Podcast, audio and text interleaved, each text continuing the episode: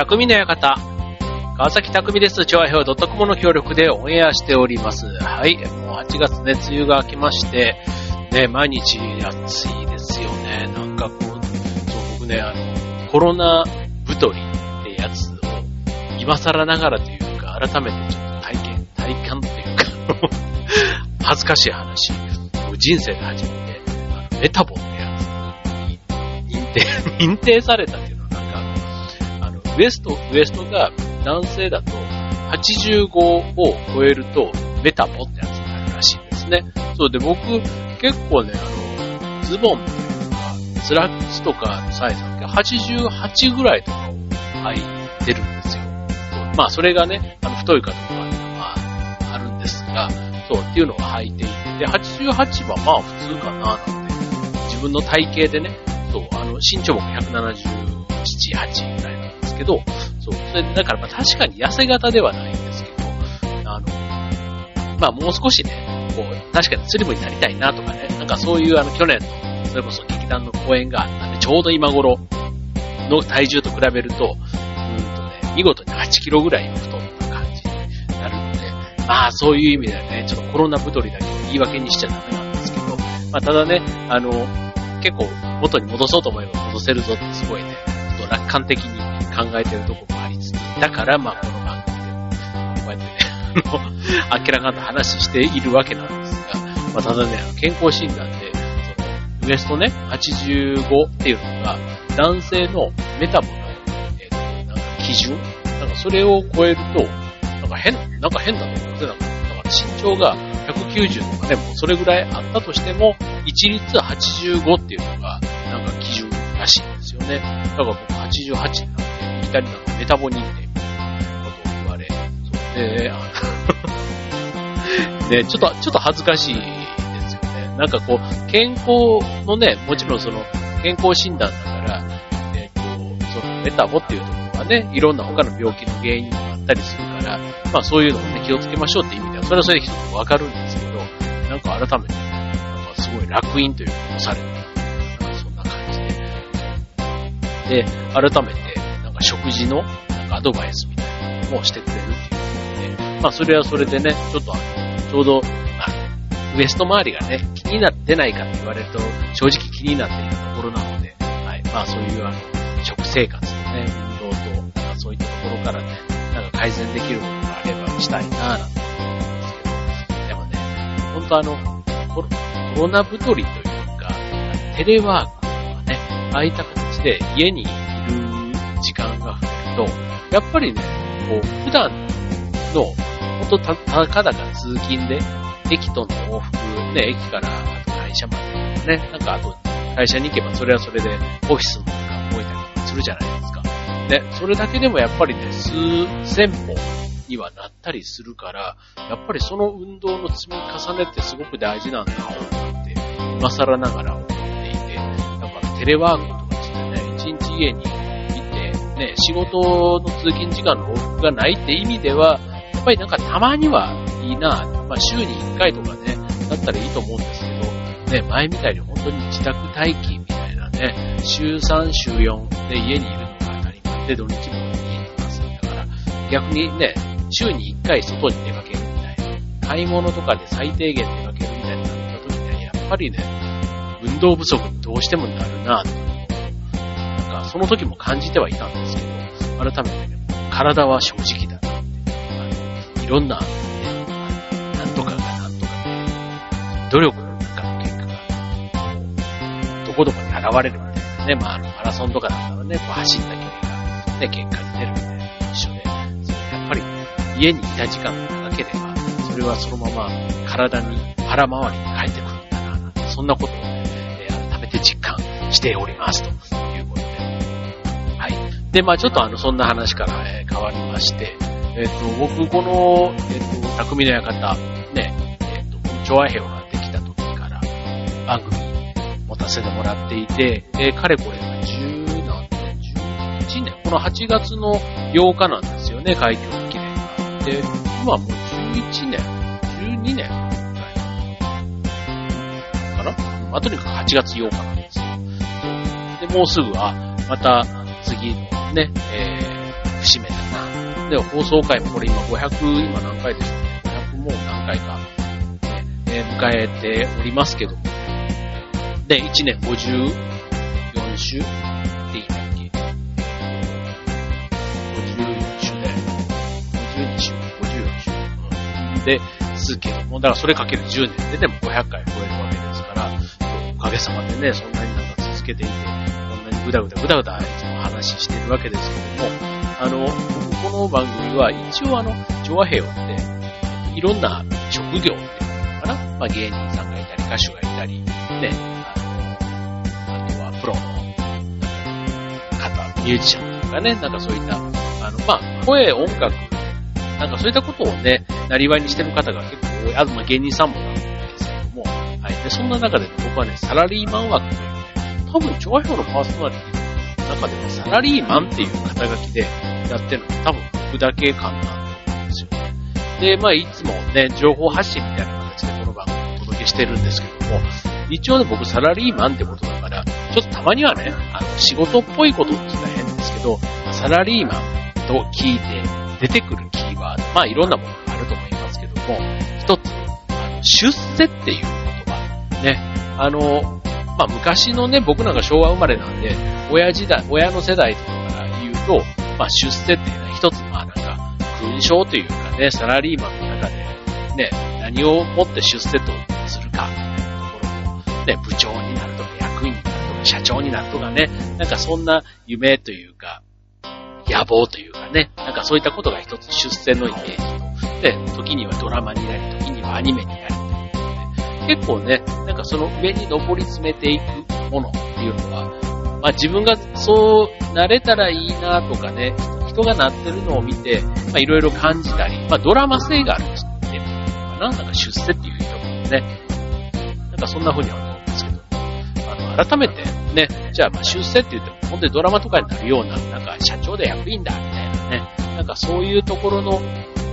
クラスもあれば、まあ一つね、えっ、と、まあ係長スピード出世なんていうと一つ課長とかね、部長とかね、なんか一つ、役職としてはね、わかりやすい出世の目安かなと思うんですけども、あの、逆に僕今40代最後の年になってくると、ある程度、例えば40代までぐーっといい感じで来てた、まあ、上のポストって当然少なくなるわけじゃないですか。部長でもやるね。少なくなっていくと、途中まではガーッと行くけど、どこかでこう停滞してくるというか、そこからね、こう、さらに上に行く人と行かない人っていう、そこの出世のね、こう、分かれ道というか、なんかそれがね、特徴があるようなんですね。はい。じゃあ、その出世、ね、サラリーマン、ね、この番組聞いていただいている中でもサラリーマン、会社員としてね、仕事してる方、たくさんいると思うんですけども、はい。まあ、その、出世の分かれ道になる、まあ、ある意味出世のコツというか、出世していく人、停滞する人と出世していく人のコツみたいなね、えー、まあまあ、違いっていうのかな。なんかそういうのを今日ね、お届けしたいと思います。今日の、え、テーマは、サラリーマン、えー、パーソナリティにふさわしい、えー、タイトルということで、出世でお送りしたいと思います。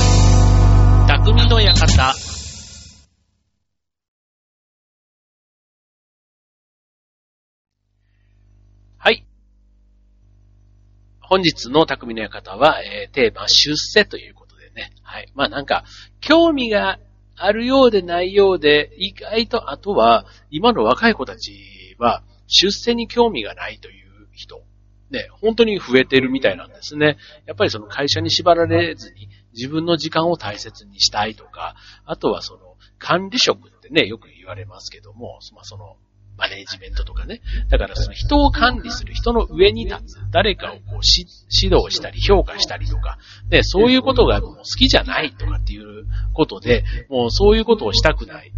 だから出世したくない。だからまあそこそこね、お金もらえて生活困らなければ、まあいいよっていう人がすごく増えているという、まあそれがね、なんかちょっと、うーん、なんか残念というか、ね、あの、まあ別に僕もそんなね、なんか出世してるとかそういうことではないんですが、なんか、ちょっとね、まあ、夢っていうほどでもないんですけど、なんかこうね、会社の中で、そういうね、上の役割をやる、イコール影響力が大きいわけじゃないですか。だからそれだけ会社が、ね、世の中に対して、こう、いいことをやってるんだとしたら、それをさらにね、自分がきっかけで、なんかこう発信することができるっていうのだか世の中の要は役に立つみたいなところが会社の存在意義だとしたら、その中でね、より責任があるポジションっていうのが一つ出世ってことだとすると、なんか、あの、そこを目指してること自体がそんなに悪いって話ではないと思うんですね。う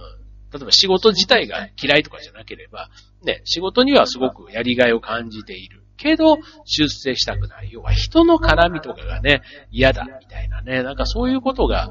結構、あの、出世をね、こう嫌がる一つの理由にはなっているということなんですが、一方で、まあ、あの、トントントンと行く人っていうのも世の中には実際周りにもいると思うんですね。まあ、本当にあの圧倒的に能力が高いとか、ね、あの、コミュニケーションスキルがとか、あと営業成績が良いとか、なんかあの、わかりやすい部分で、ね、ちゃんと行く人ももちろんあれば、なんかこの人気づいたら、あの、いいポジションついてるよな、みたいな人も、あの会社人生長くやっていると、あの、感じるところかなって思うんですね。はい。で、えー、そんな人、ね、どんな人なのっていうところなんですが、えー、まず一つ目、ね、えー、自分では手を動かさない。うん。これね、どうでしょう。ね、仕事は丁寧。で、あとはまあ、最後までね、投げ出さないとか、粘り強さがあると、あとはね、後輩とか部下にも優しいとかね。まあそういう人って結構あの、評価されて、パパパーとこうね、ある程度まで行くんですけども、そこから伸び悩む。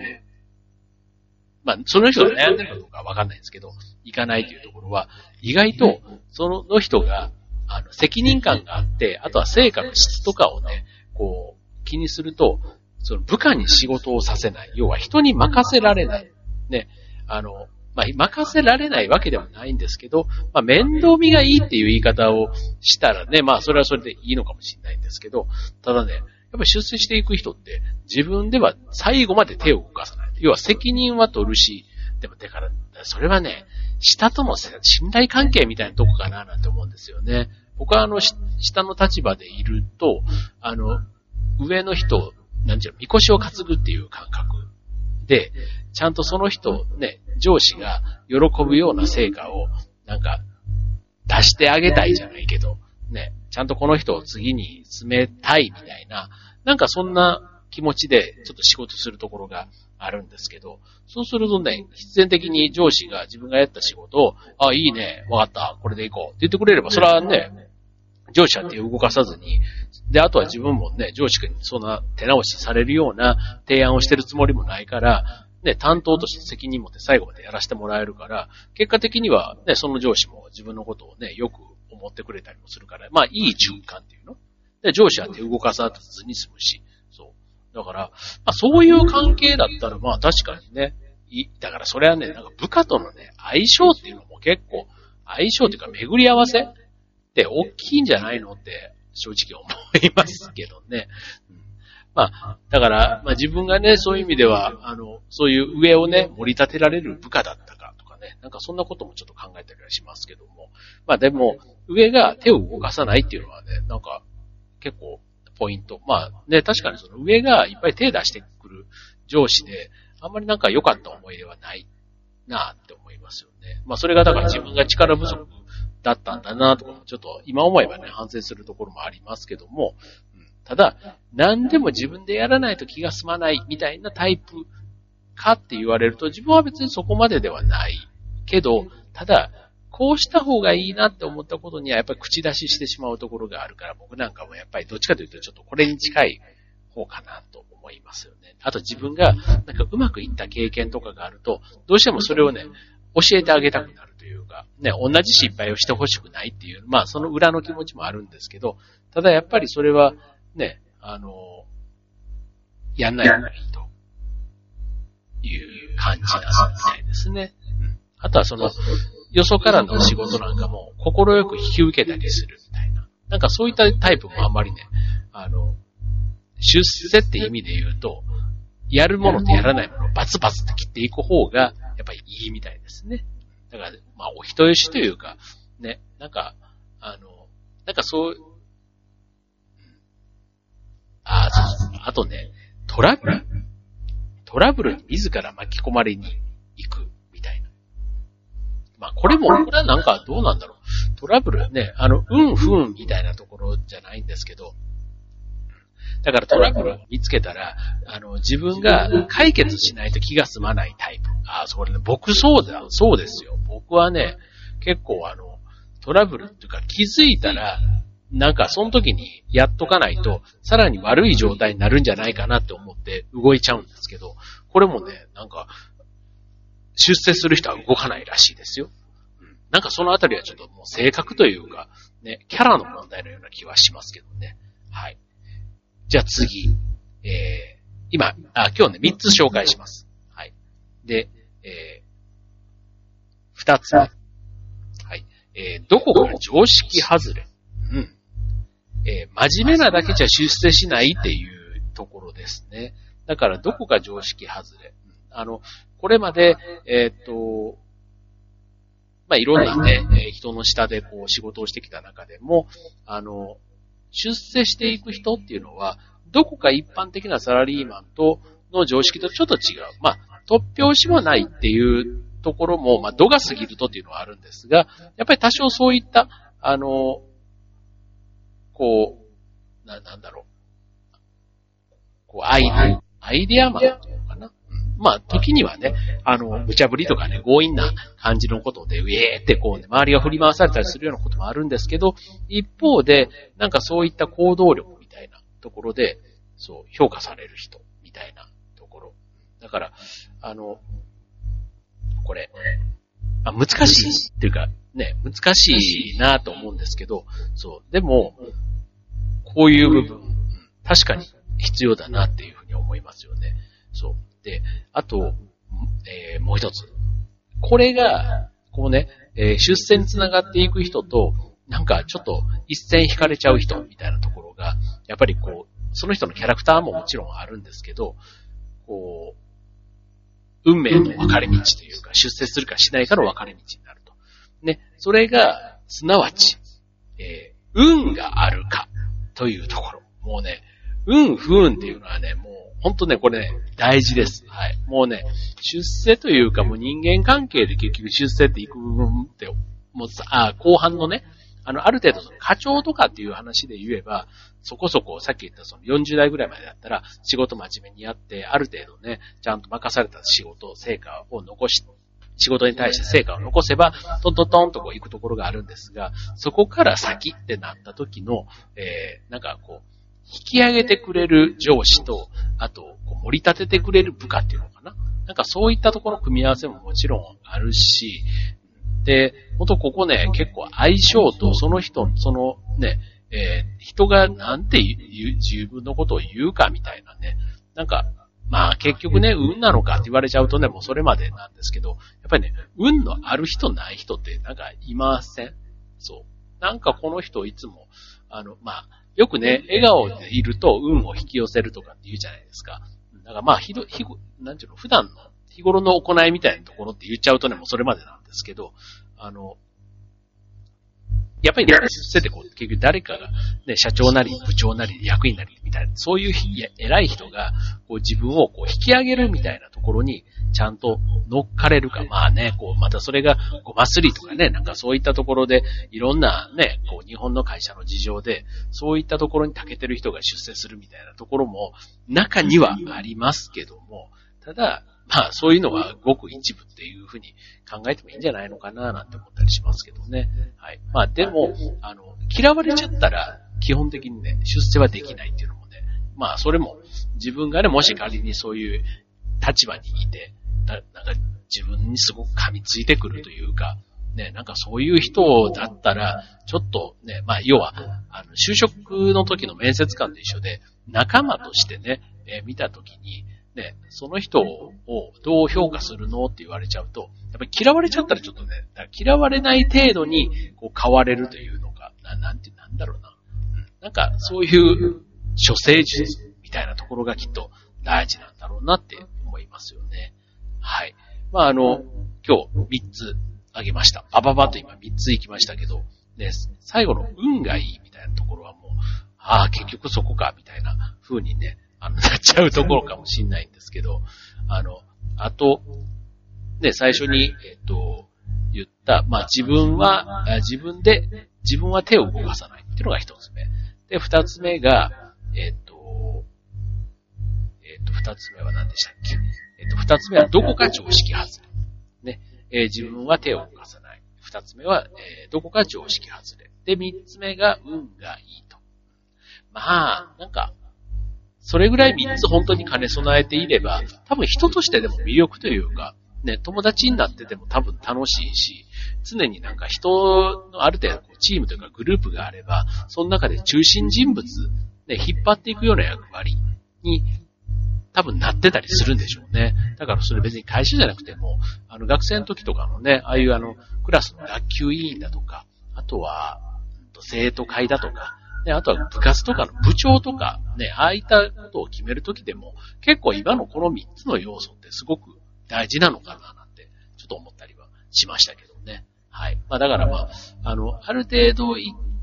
その会社の中での出世っていうことで、ある程度までは行ったところは、まあまあまあ、それなりにそんなに違いがないというか、いろんな個性がね、それぞれ行くんですけど、そこからさらに頭一つ抜け出すときに、改めてなんか抜け出し方があるわけじゃないんですけど、抜け出してる人を改めて、え、その粒揃いというか、見てみると、あ、こういう人なんだなっていうのが、まあ分かってくるっていうところですね。はい。まあいろんなね、あの、会社人生、サラリーマンの歩き方ってあると思いますけども、はい。まあ、今みたいなね、ところ、今日言ったような話のところは、なかなかこうね、勉強だとか、意識してやろうと思っても、そうできないところですよね。そう、だから、ね、こうやって今言いましたけど、じゃあ分かった。じゃあ明日から運を良くするぞって言ってもね、なかなか運はね、ついてこないっていうのももちろんありますし、で、どこが常識、どこか常識外れっていうのもね、その、どこか常識外れっていうのが、ね、その相手にとってのどこまでが、その、ストライクゾーンというか、ね、あまりにもちょっと、あの、常識外れすぎてたら、ね、ただの基人返事みたいになっちゃってね、あの、ダメなわけですから、そう。まあそんなところもね、ある程度ちょっとあの、コントロールというか、そういうことに対して、おいおいお前ちょっと、あの、よく出る、出る杭はとかって言うじゃないですか。出る杭は打たれるし、あと、出過ぎた杭は打たれないっていう言葉もありますけども、これもね、やっぱりあの、出過ぎた結果、うまくいった人に対してそういう言葉が使われるだけであって、大概の出過ぎた釘はね、なんかちょっとね、あの、そのまま錆びて、こう、なんか、そ、隅っこに追いやられたりしてる釘もね、あるような気がするので、まああんまりね、そ、そこの尖ったところばっかりをこうね、憧れて目指さない方がいいかなって僕は思います。はい。ということで、今日はね、サラリーマンをテーマに、出世を、えー、ということでお送りいたしました。参考になれば幸いです。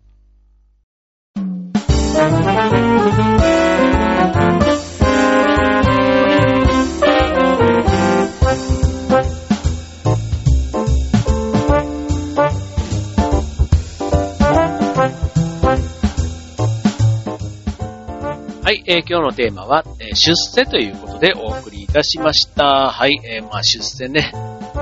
したらしたに越したことはないし、ただしたらね、その分、部下というか、でそれこそ社長にでもなろうものなら、ね、えー、従業員だけじゃなくて、その家族の幸せも考えてっていうね、なんかそんな志も持たないとって考えると、僕なんかも全然まだなんか人間的にね、そこまでの、あの、家族を一生懸命ね、今、養ってって言ったらいいんですけど、やってますけども、そこがまだそれで精一杯かなみたいな感じもありますので、はい。まあ、ちょっとね、そういう社長とかね、やってる器の方は、それはそれでね、素晴らしいし、なんかね、こう視点が高い。こ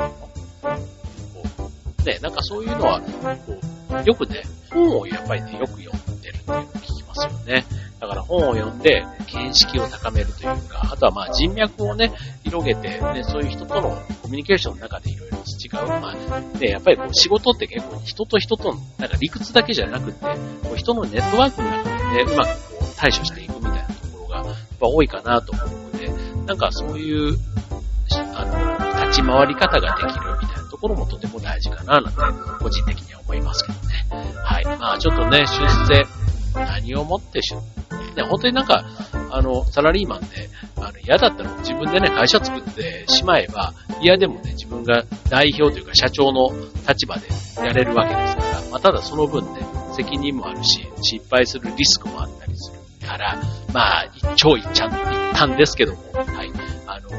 人生どこかで勝負に出る、出たいと思ってる方がいるんだったら、ね、企業なんて選択肢も一つあるんじゃないかな、なんて思いますね。はい。まあ、今の時代ね、本当にもうなんかあの、そういう一歩踏み出すにはちょっと慎重にならざるを得ないね、このコロナの時代ではありますけども。はい。まあ、ただね、なんかそういうちょっと独立心というかね、なんかそういう気持ちって、どっかで、あの、持っておきて、まあ、その先、出世っていう話とはまたちょっと違うんですけども、なんかその独立する、自立するみたいなところは、僕はね、やっぱり好きですね。なんか誰かに頼らずに、なんか、だからよくね、無人島とか、ああいうところで自給自足して生きてる人みたいなところは、究極、ね、本当になんか、あの、自分の体力と知力と、ね、気力となんとかでっていう感じなわけじゃないですか。もう究極最後はそこで生きていけたら、もしかしたらなんか、もう、で、まあ当然ね、病気とかになったりとかね、そういったあの心配はあるから、なかなかそこにね、一歩踏み出す勇気は僕は正直ないですけど、ただやっぱりそういうところまで覚悟をしてしまえば、まあなんかね、多少の、その人に迷惑をかけないレベルの失敗だったら、なんか、まだやっても、チャレンジしてもいいのかな、って思ったりしますけどね。はい。まあ、周りにも結構そういった意味のチャレンジをしている人たちがたくさんいるので、はい。まあ、なんか、そういう人たちもね、僕からしてみたらある意味、出世というか、ね、あの、自立したかっこいい大人、そうです。だ出世が何かって話ですよね。なんかその、なんとか部長とか、なんとか役員っていうね、その、肩書きを持ってりゃかっこいいのかと、ね、結構その、会社をね、離れて、その肩書きがなくなっちゃうと、急にその人のね、存在価値がなくなってというか、本人のね、意気消沈というか、気持ちがね、あの、モチベーションが下がって、なんていう、要は名刺がなくなった途端に、その人も社会的な存在。だから、ね、例えば定年とかになった時にも、個人の名刺を作って、裏に、〇〇商事元なんとか部長とかね、なんかそんな昔の肩書きをね、あの、引っ提げて、ね、その後、あの、過ごしてる方もいるなんて聞くと、やっぱりね、なんか出世っていうのが一つ自分の心の拠り所にはなるっていうのは、まあ、わからないでもないというか、ね、あの、ですけど、オリンピックの選手のね、金メダルっていう話とかだったらね、なんか一生それをね、あの、肩書きの一つとして持っててもいいかなと思うんですけど、どこどこ会社のどこどこ部長でしたということぐらいだったら正直ね、あんまり言わ言うと、かえってちょっと恥ずかしいなって感じが僕は個人的にしますね。はい。なので、そういう肩書きにあんまりこうね、えー、縛られない生き方が僕は、えー、好きだなら、今日このテーマをお話しして思いました。はい。ということで、えっ、ー、と、ちょっとますます暑くなってきますね。もう熱中症、熱中症って毎年このね、夏の定番のようにあの言っていますから、もうなんか逆にね、こう猛暑の過ごし方っていう意味ではもうなんか、こうある程度自分の体力レベルとね、合わせてコントロールできるようになっていますけども、はい。まあいろんなね、あの、職場によって、本当にあの、まあ室内でね、あの、デスクワークの方あんまり心配ないかなと思うんですが、はい、屋外でね、働かれてる方は本当にもう日差し強いので、ね、水分補給しっかりして、えー、体調壊さないようにしてください。はい、ということで、今週の匠の館、ここまで。バイバーイ。